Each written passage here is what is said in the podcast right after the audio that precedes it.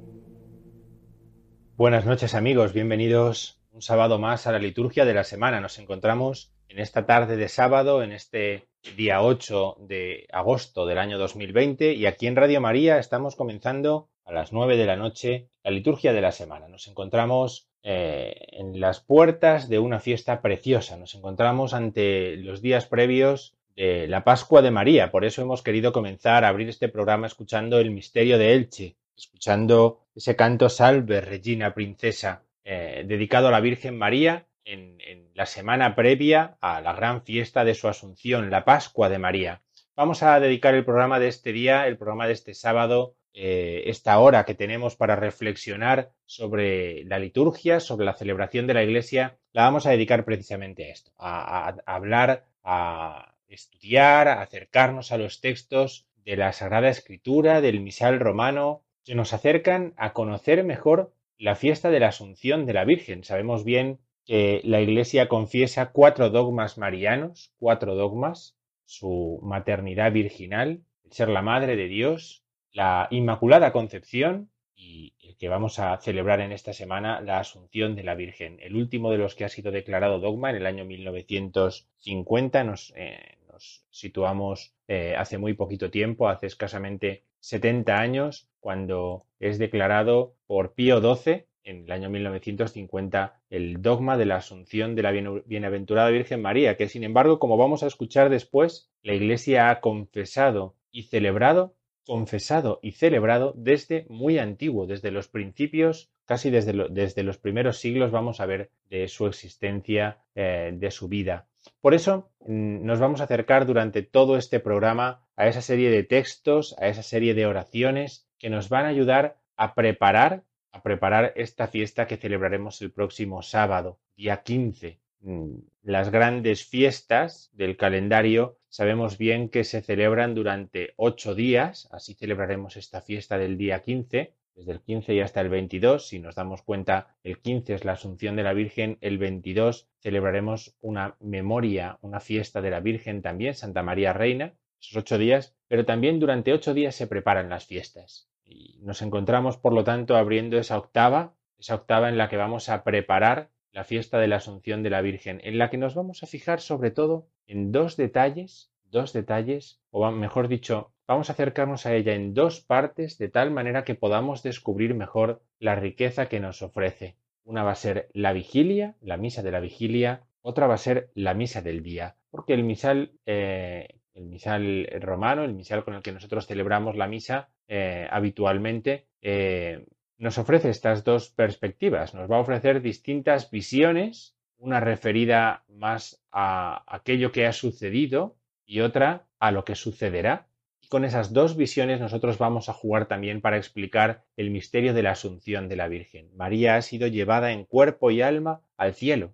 Aquello que confesamos del Señor en la Pascua, aquello que confesamos del Señor también en su ascensión al cielo, aquello lo vamos a confesar el próximo domingo, el próximo sábado en la fiesta de la Asunción de la Virgen, de tal manera que por eso los antiguos llamaban a esta fiesta la Pascua de María. María va a pasar también de este mundo al Padre, para ser allí, tal y como nosotros rezamos en el, en el, en el rosario, por ejemplo, para ser allí coronada como reina y señora de todo lo creado. Bien, pues vamos a, no entretenernos más para que nos dé tiempo a explicar más cosas, acercarnos a más aspectos de esta fiesta que vamos a celebrar y vamos a comenzar eh, la liturgia de la semana. Vamos a comenzar, como siempre, fijándonos en nuestro programa en cuáles van a ser las fiestas o las memorias, cuáles son aquellos elementos que a lo largo de esta semana que comenzamos, porque estamos ya entrando eh, las primeras horas del domingo, estamos ya en las primeras horas de este eh, domingo de la semana, domingo 19 del tiempo ordinario, domingo con el que se abre la semana 19 del tiempo ordinario,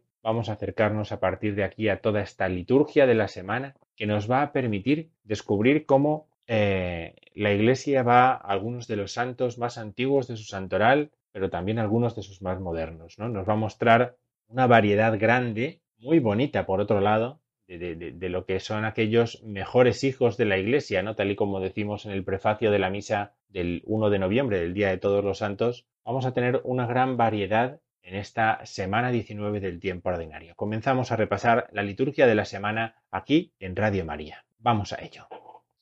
Nos encontramos en el domingo 19 del tiempo ordinario, domingo eh, que ya ha comenzado con el rezo de las primeras vísperas y domingo en el que vamos a escuchar un pasaje entrañable en el Evangelio, un pasaje que es el que domina toda la liturgia de este día que es ese encuentro de Jesús con los discípulos cuando están en la barca. ese encuentro misterioso en el que Jesús aparece caminando sobre las aguas y que produce en los discípulos un gran asombro. Un asombro tal va a producir en los discípulos semejante visión que Pedro mm, no va a poder por menos que decirle al Señor que le mande ir a él, que le mande también caminar sobre las aguas. Y el Señor lo llama para que camine sobre las aguas, para que se dé cuenta de cuán grande es el poder que Dios tiene, cuán grande es el poder que ha revelado en Jesucristo. Por eso, eh, este será el relato del Evangelio, del Evangelio según San Mateo, que recordemos que es el, año en el que nos encontramos, el Evangelio según San Mateo,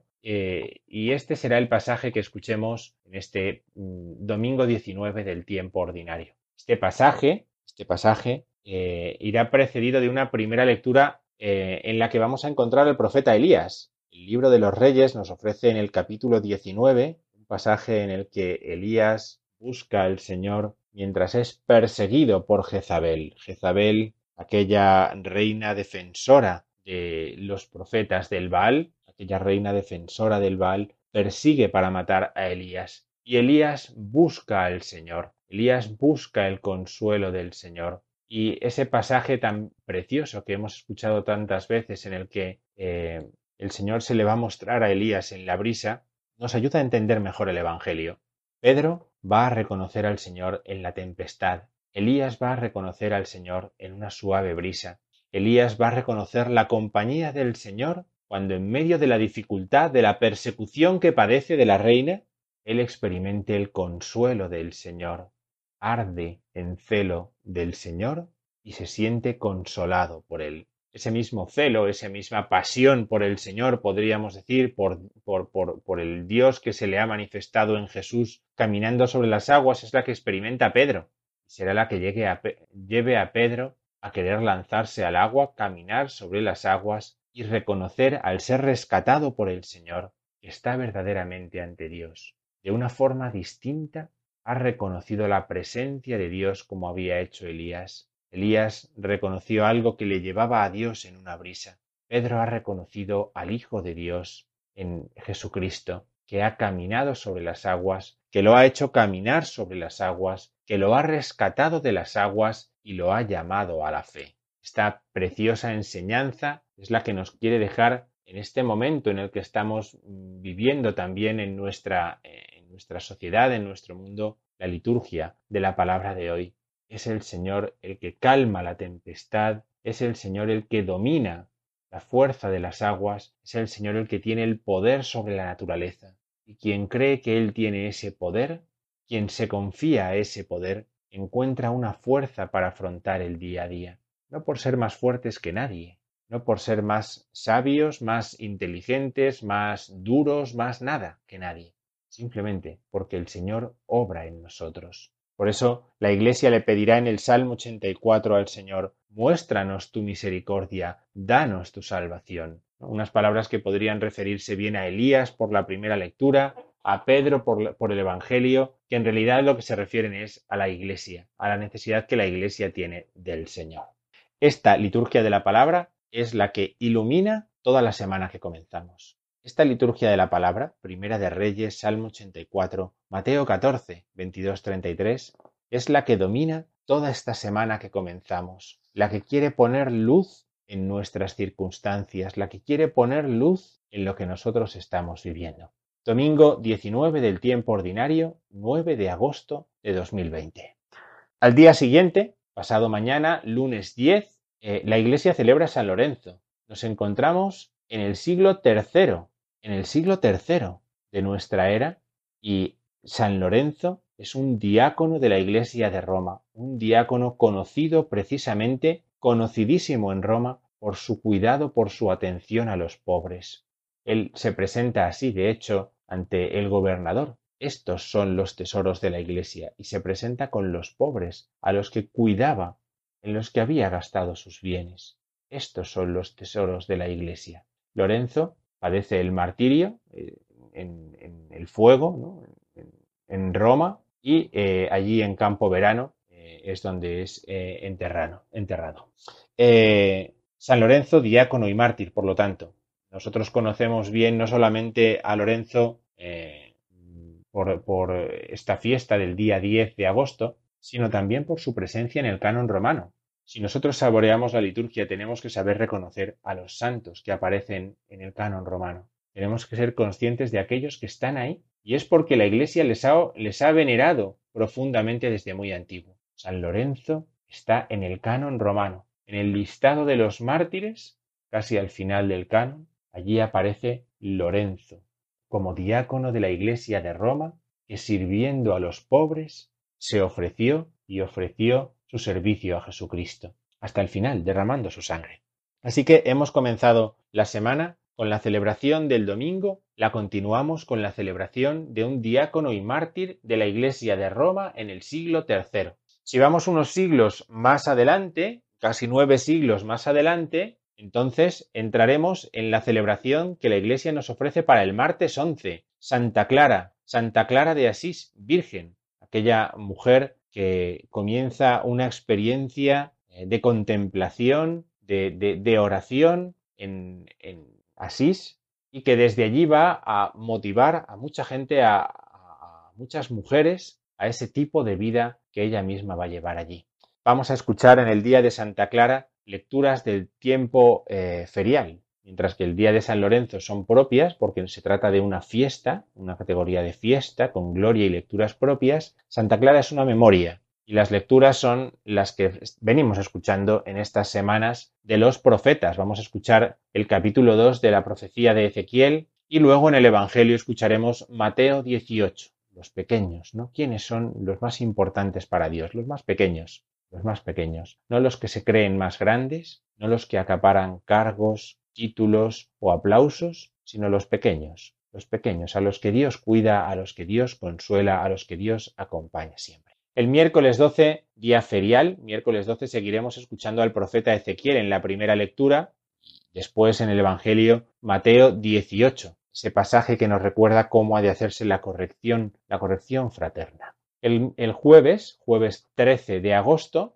también es un día ferial en el que seguiremos escuchando la profecía de Ezequiel, Ezequiel 12. El Señor le va a pedir a Ezequiel que haga una serie de signos, de signos proféticos, para que la gente entienda a partir de esos signos lo que Dios le quiere decir. A veces no bastan las palabras, a veces con las palabras son necesarios los gestos, son necesarias las acciones, ¿no? Y entonces Dios le pide a Ezequiel una acción profética que conmueva a su pueblo para que crea en él. Esta será la primera lectura que escuchemos el jueves, jueves 13 de agosto. El Evangelio, Mateo 18, 21 al versículo 1 del capítulo 19, nos habla sobre el perdón. ¿Cuántas veces hay que perdonar? le preguntan a Jesús. Y Jesús dice hasta setenta veces siete. Esa es la capacidad de perdonar del Señor y la que tienen que tener también sus discípulos. Y el viernes 14, el viernes 14 eh, vamos a hacer memoria de San Maximiliano María Colbe, presbítero y mártir. Hemos comenzado con un mártir del siglo III de la Iglesia de Roma y ahora pues nos plantamos en el siglo XX. Un mártir, eh, San Maximiliano María Kolbe, que muere en los campos de concentración eh, alemanes cambiándose por un padre de familia que estaba condenado a muerte. San Maximiliano María Kolbe no solamente es santo por su martirio, sino que su vida entregada al anuncio del Evangelio, su vida entregada al amor a los pobres, al amor a la Virgen María, hacen de él un santo que en la otra punta de la semana complementa muy bien lo que hemos escuchado en el lunes de, San Lorenzo. Nos encontramos ante una memoria que además se celebrará solamente por la mañana, porque en la tarde nos encontramos ya en las vísperas, en las vísperas, primeras vísperas de la gran solemnidad de la Asunción de la Virgen María. Si vamos a misa el viernes por la mañana, escucharemos la misa de San Maximiliano María Colbe, la misa ferial con la lectura del profeta Ezequiel que corresponde y el Evangelio según San Mateo que corresponde a ese día, pero si vamos por la tarde ya escucharemos la misa de la vigilia de la solemnidad de la Asunción, con unas oraciones y con unas lecturas distintas de las que escucharemos si vamos el sábado 15. Por eso la Iglesia quiere, tiene tantos tesoros de un día como este que dice, vamos a poner diversas lecturas, vamos a poner diversos textos, diversas oraciones, para que el pueblo se alimente con ellos, para que valore el tesoro tan grande de cómo la Iglesia ha reconocido en la Virgen María a la Madre de Dios asunta al cielo, llevada al cielo para participar allí de la gloria de Cristo muerto y resucitado. El viernes por la tarde escucharemos unas lecturas, libro de las crónicas, Salmo 131, Lucas 11, luego lo vamos a comentar más despacio en nuestro programa, así que no nos, no nos paramos ahora, seguimos adelante. Y el sábado 15 la solemnidad de la Asunción de la Virgen, escucharemos el libro del Apocalipsis, escucharemos también el Salmo 44. Escucha, hija, mira, este Salmo 44 que nos ayudará a entender también el lugar de la Virgen a la derecha, enjollada con oro de Ofir. Ahí está la reina. Bien, el Evangelio de este día, el Evangelio de la Asunción de la Bienaventurada Virgen María, es eh, ese canto de María. El poderoso ha hecho obras grandes por mí. Él derriba del trono a los poderosos y enaltece a los humildes. Esta es nuestra elección también, ¿no? No solamente valorar la humildad de María, sino si nosotros queremos ser poderosos aquí o humildes glorificados en el cielo. Esta es la elección de nuestra vida, la elección verdaderamente importante. Con esto cerraremos la semana 19 del tiempo ordinario que contiene una gran joya, una gran joya dentro de, estos días, de este desarrollo en el tiempo de las fiestas del ciclo del Señor. Vamos a hacer una parada. Hemos comenzado escuchando el, misterio de Elche, hemos comenzado escuchando ese canto Salve Regina Princesa. Vamos ahora a escuchar eh, ese canto que nos va a acompañar durante nuestro programa de hoy, eh, que es el Ave Regina Celorum. Salve Reina de los cielos, Señora de los ángeles, Salve raíz, salve puerta que dio paso a nuestra luz. ¿no? Esta antífona que los que rezamos completas eh, conocemos tan bien, que es tan propia de estos días porque hace referencia a María como la reina de los cielos. Vamos a escucharlo en su antífona, eh, en su antífona gregoriana. Vamos a escucharlo en su antífona gregoriana y después continuamos hablando de la fiesta de la Asunción de la Virgen María.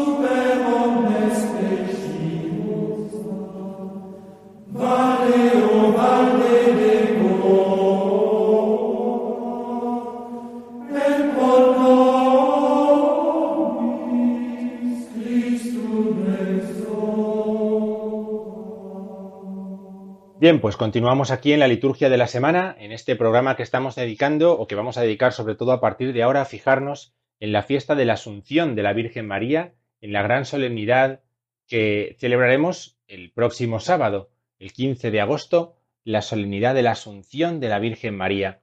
Podemos preparar esta celebración a lo largo de todos estos días, porque sabemos bien que las grandes fiestas no solamente tenían una octava de prolongación, fíjense que el día 15, la Asunción de la Virgen, nos va a abrir un periodo de ocho días que va a terminar con otra fiesta mariana, Santa María Reina, el día 22, sino que además podemos empezar ya ocho días antes, hoy nos encontramos en estos ocho días antes de preparación para esa fiesta de la Virgen María para ello podemos hacer, podemos tirar un poquito de memoria, podemos tirar un poquito de memoria de los elementos que eh, algunos de ellos nos ha dejado la historia y que nos permiten comprender un poquito mejor en qué consiste la asunción de la Virgen. Sabemos bien que la asunción de la Virgen María es su elevación al cielo, en cuerpo y alma, tal y como la Iglesia ha reconocido dogmáticamente en el año 1950, pero ya había reconocido en la confesión y en la celebración muchos siglos atrás, así es como nosotros vamos a reconocer en la celebración eh, y en la vida de la Iglesia en estos próximos días, en esta próxima semana. La fiesta de la Asunción de la Virgen era llamada antiguamente la fiesta de la también, la coimesis en griego, la dormición de la Virgen María, aquella que engendró al Salvador aquella que fue digna morada del Salvador, ahora es elevada, después de su muerte, a una morada digna, sin conocer la corrupción del sepulcro junto al Padre. Este misterio, este misterio que la Iglesia confiesa de la Virgen María, es el que la Iglesia ha reconocido también desde antiguo como la Pascua de María. Cristo celebra su Pascua, pasa de este mundo al Padre, y la Iglesia lo celebra así, una solemne vigilia a lo largo de 50 días, ¿no? Pues María celebra su Pascua también en esta fiesta de la Asunción, pasa de este mundo al Padre, la Pascua de María. Fíjense que en la tradición de la Iglesia, de hecho, eh, una de las formas de preparar esta celebración de la Asunción de la Virgen era con una procesión. En Roma, la vigilia de la Asunción se celebraba ya muy antiguo una gran procesión. Salía la imagen del Salvador por un lado de la ciudad y por otro lado la de María Santísima. E iban la una al encuentro de la otra, y cuando ambos cortejos se encontraban, los que llevaban esas imágenes se daban el abrazo de la paz. El celebrante incensaba las imágenes y después comenzaban una procesión que terminaba con la celebración de la vigilia en la iglesia, en el templo.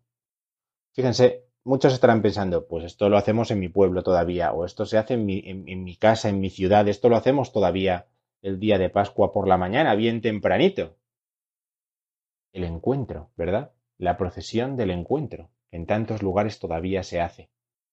La procesión del encuentro en la resurrección del Señor, en la Pascua del Hijo, nos habla de un encuentro que sucede en la tierra.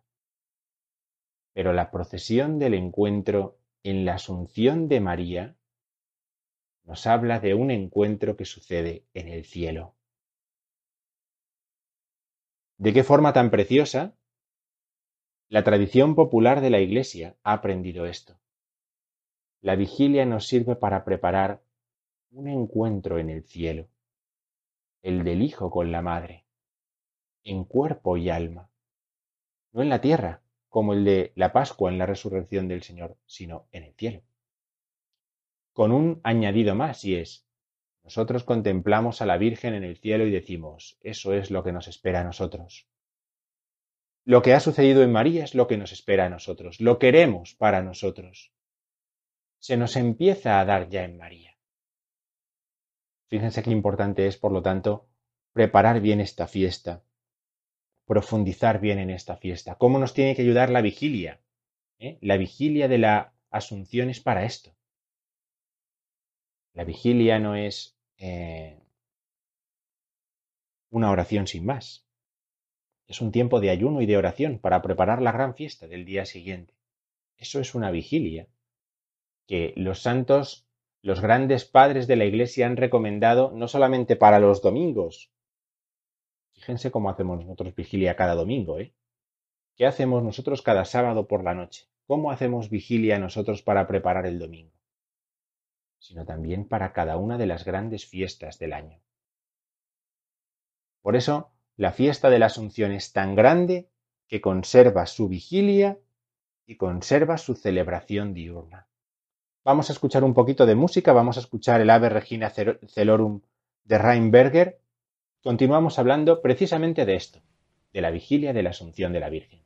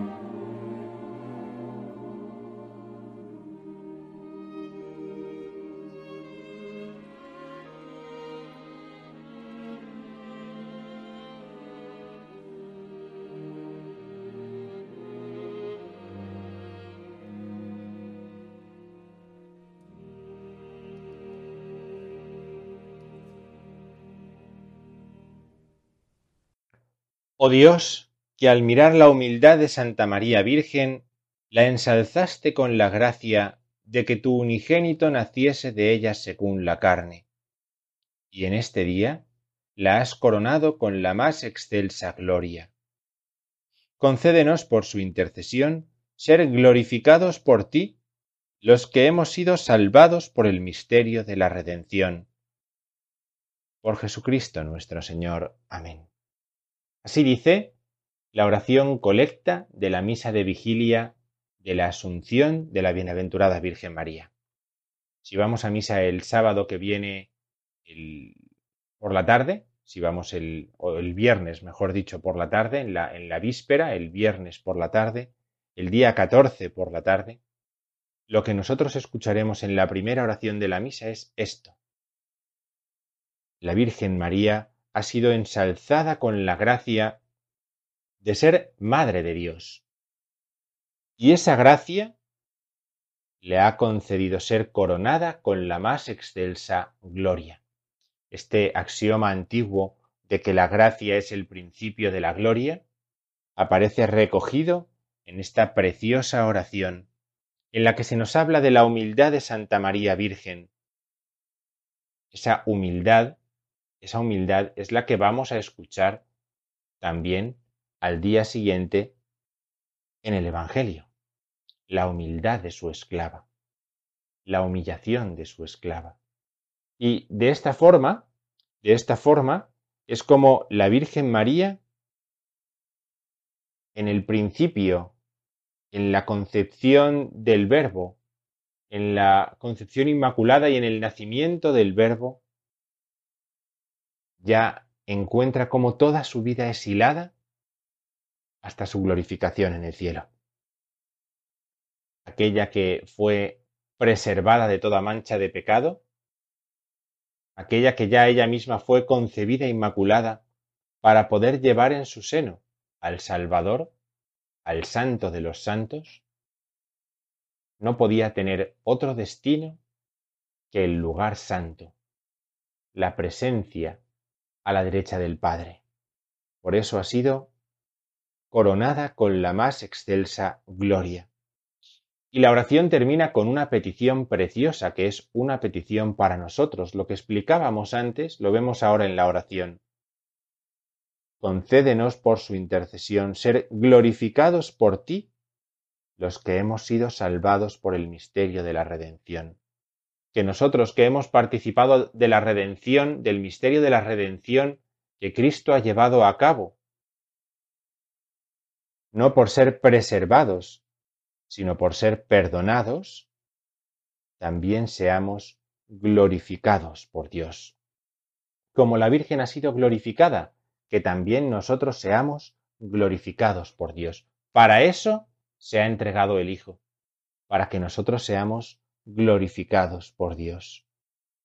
Es una oración preciosa que nos explica perfectamente, perfectamente en seis líneas, el misterio de lo que vamos a celebrar en la Asunción de la Virgen María.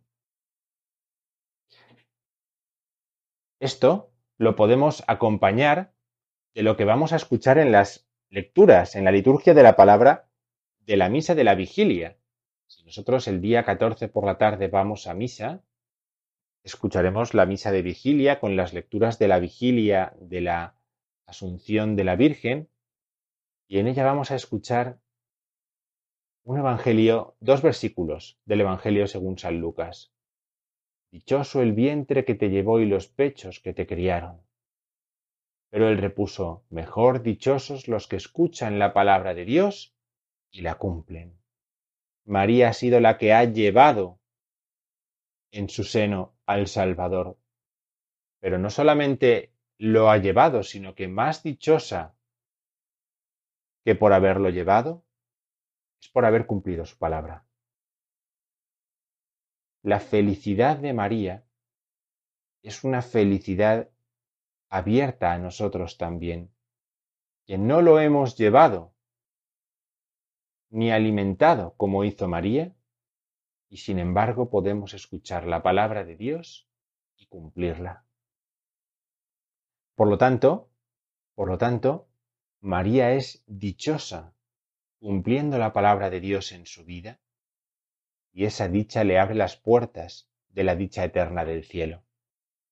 La primera lectura del libro de las crónicas, fíjense, el primer libro de las crónicas de la historia de Israel en el Antiguo Testamento nos cuenta cómo el arca de la alianza es trasladada a la tienda que David le prepara.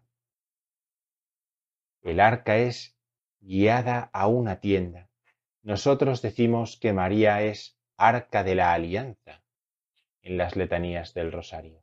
El arca es llevada a una tienda, tal y como María, arca de la alianza que ha llevado en su seno al Salvador, ha sido llevada a la tienda definitiva, a la casa definitiva que es la gloria del Padre.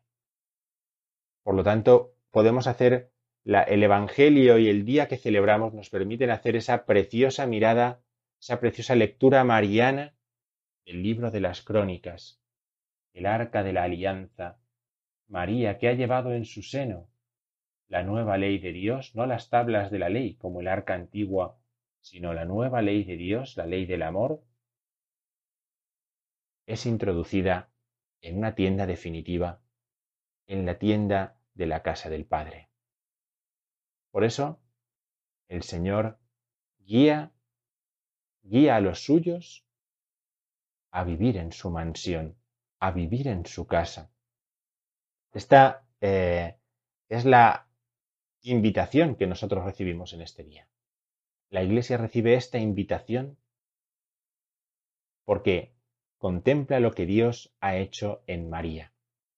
De esta forma, sencilla pero eh, preciosa, confesamos en la misa de la vigilia de la Asunción de la Bienaventurada Virgen María, no solamente que ella ha sido llevada en cuerpo y alma al cielo, ha sido glorificada, ya que había sido llena de gracia, sino que además somos nosotros invitados a participar en esa misma casa, a vivir para siempre en esa misma casa, y eso será lo que pidamos en la misa de la vigilia.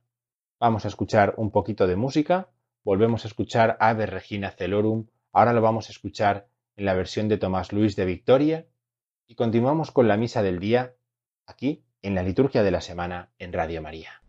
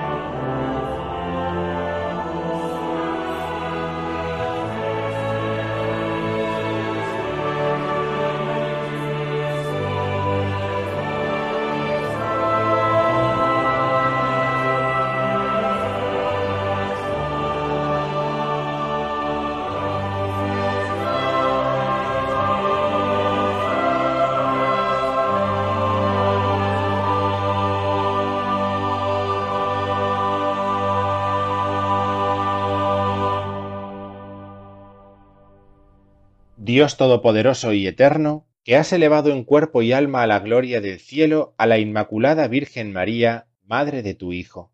Concédenos que, aspirando siempre a las realidades divinas, lleguemos a participar con ella de su misma gloria. Por Jesucristo nuestro Señor. Amén. Esta es la oración de la, la oración colecta de la misa del día de la Asunción de la Virgen. Esta es la colecta que vamos a escuchar si no vamos a misa el 14, sino que vamos el día 15, el día 15 a misa. Y en esta oración que vamos a escuchar, en esta sencilla eh, pero tan profunda oración, nos encontramos primero la confesión de fe de lo que celebramos en este día. Has elevado en cuerpo y alma la gloria del cielo a la Virgen María. Si alguien no entiende o no sabe qué es lo que la Iglesia celebra el día de la Asunción, le basta con oír esta primera oración de la misa para entender qué es lo que confesamos, para entender cuál es nuestra primera alegría, que confesamos que la Virgen María ha sido elevada en cuerpo y alma al cielo.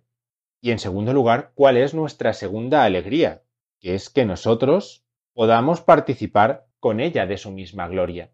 Si nosotros no tuviéramos eso eh, como una posibilidad, no nos lo plantearíamos. Pero lo que nos ha mostrado el Señor con su amor es que su deseo es que participemos de su misma gloria.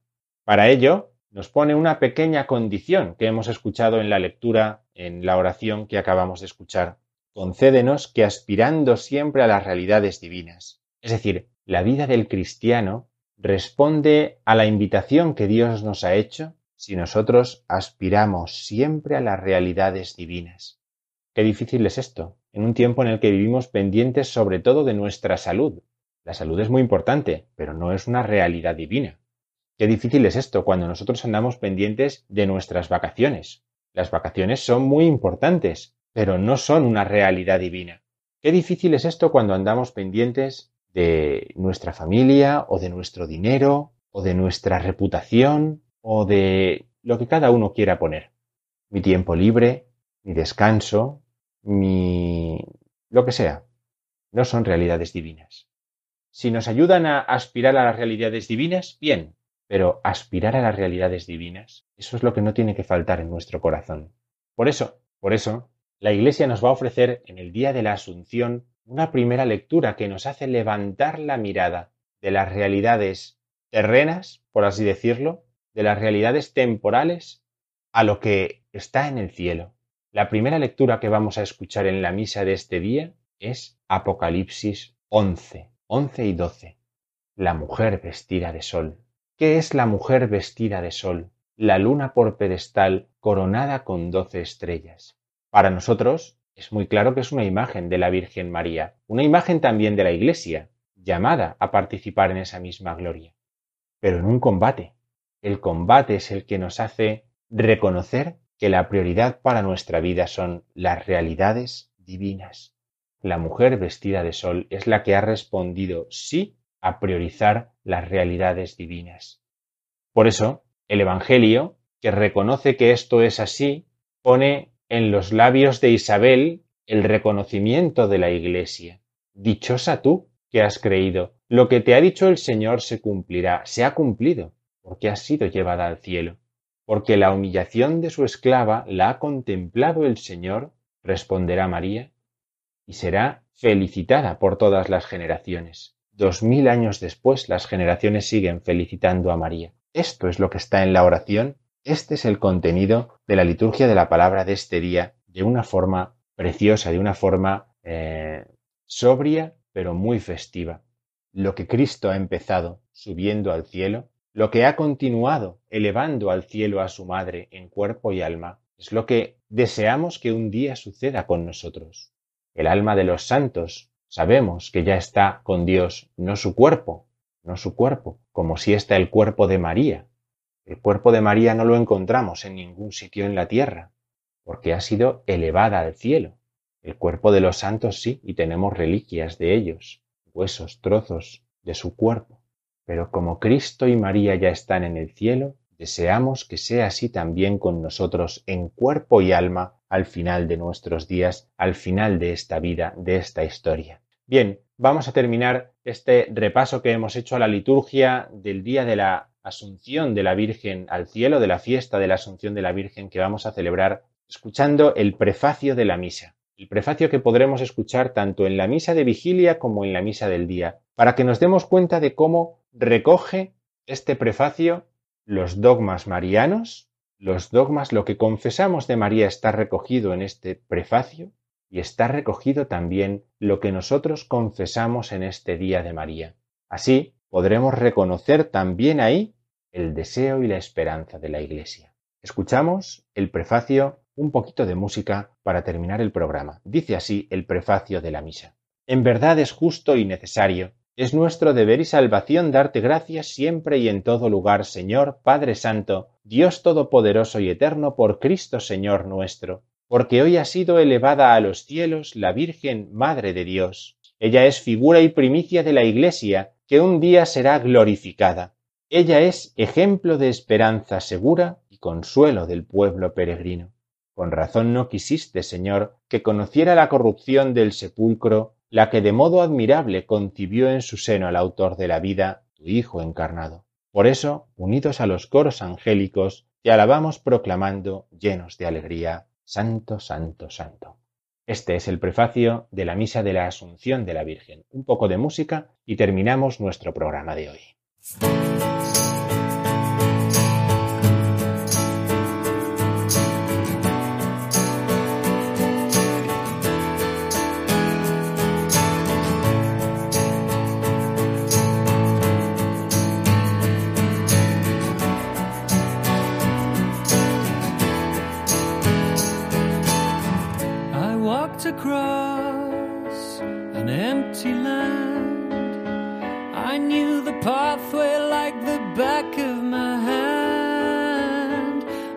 felt the earth beneath my feet. Sat by the river and it made me complete. Oh, simple thing, where have you gone? I'm getting old and I need something to rely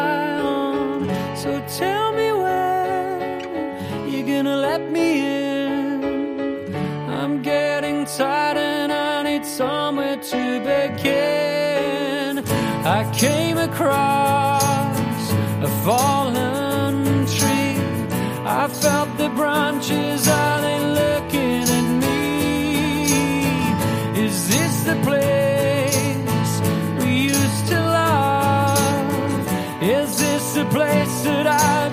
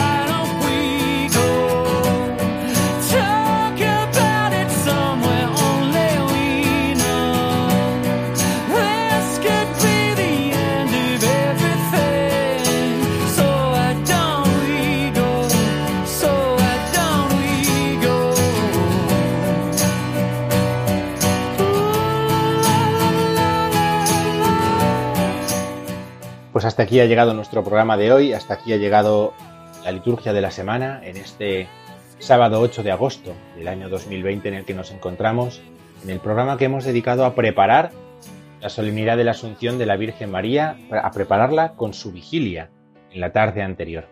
Pues que pasen una buena noche y una feliz semana.